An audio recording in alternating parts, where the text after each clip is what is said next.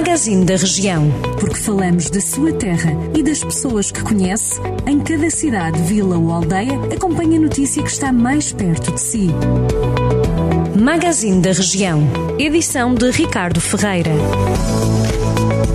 20 operadores e locais turísticos públicos e privados de Vozela estão a participar num projeto que tem como objetivo monitorizar e avaliar os níveis de sustentabilidade do território este projeto surge no âmbito da certificação de Vozela enquanto destino turístico sustentável e numa primeira fase vai levar ao estudo do comportamento e motivações dos turistas com a ajuda dos 20 operadores e locais turísticos. Posteriormente vão ser auscultados os residentes e operadores turísticos locais. O presidente da Câmara de Vozela, Rui Ladeira, explicou que o Observatório para a Sustentabilidade é um projeto estratégico que visa, por um lado, a recolha de informação em diferentes domínios e, por outro, a monitorização de um largo conjunto de boas práticas de sustentabilidade a disseminar em todo o território.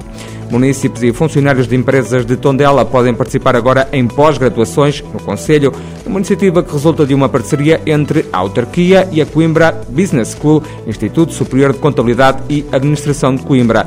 O município tondelense estabeleceu um protocolo com a Coimbra Business School permite que os municípios e funcionários de empresas locais frequentem pós-graduações. Segundo a Câmara Municipal, as pós-graduações em Economia e Gestão Industrial e Contabilidade e Fiscalidade Empresarial decorrem provisoriamente no Museu Municipal de Tondela até que esteja concluído o Centro Tecnológico e de Empreendedorismo Local.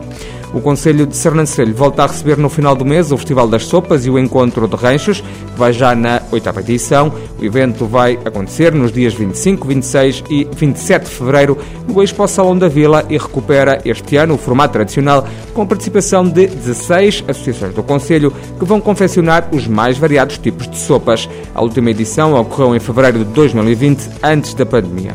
A Serra de Santa Helena, no Conselho de Tarouca, foi alvo de obras de requalificação, tem agora um polo de atração turística. A Serra tem agora 13 bangalôs e vários equipamentos, incluindo um parque infantil e outro de merendas e de lazer. A Câmara investiu no local 422 mil euros.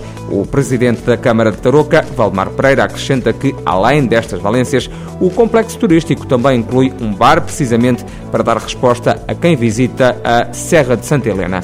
E a Feira do Fumeiro do Demo regressa a 12 e 13 de março a Touro, no Conselho de Vila Nova de Paiva. O anúncio foi feito pela Câmara Municipal e pela Junta de Freguesia de Touro, depois de um ano de interrupção do certame. A iniciativa, que vai já na décima edição, vai decorrer no Parque Urbano de Touro, onde os visitantes podem voltar a degustar o fumeiro típico da região, que continua a ser produzido. Já sabe, estas e outras notícias da região estão sempre disponíveis em jornaldocentro.pt.